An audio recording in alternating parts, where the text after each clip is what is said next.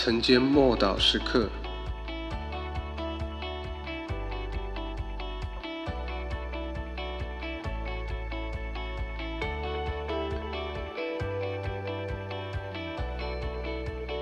无条件的爱，以弗所书二章四节。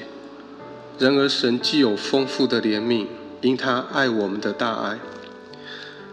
在我们还没有悔改的时候，其实我们很难了解神的爱，还有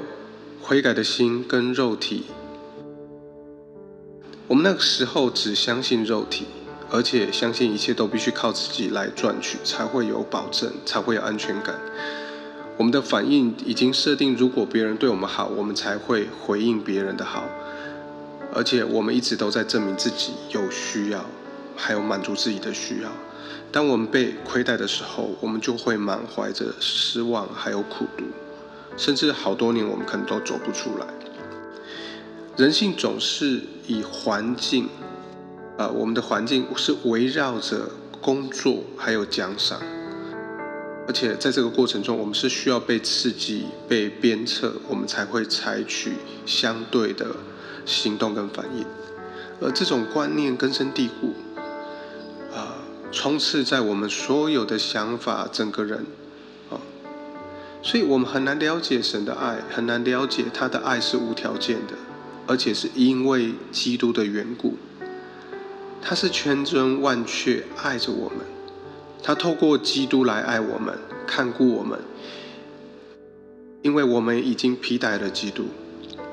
所以，当神看我们的时候，就看到基督，就是他的儿子，他的独生爱子，是他所喜悦的。由于耶稣基督为我们在十字架上所成就的大功，所以我们今天可以在他的里面成为蒙神所爱的儿女，而他喜悦我们。我们如果没有满怀着感恩，而我们却充满罪疚感的时候，那可能我们只看到我们自己的缺乏，却没有看到啊他的能力跟他的大能。我们只有看到自己的失败，却没有看到耶稣基督为我们所成就的这个成功。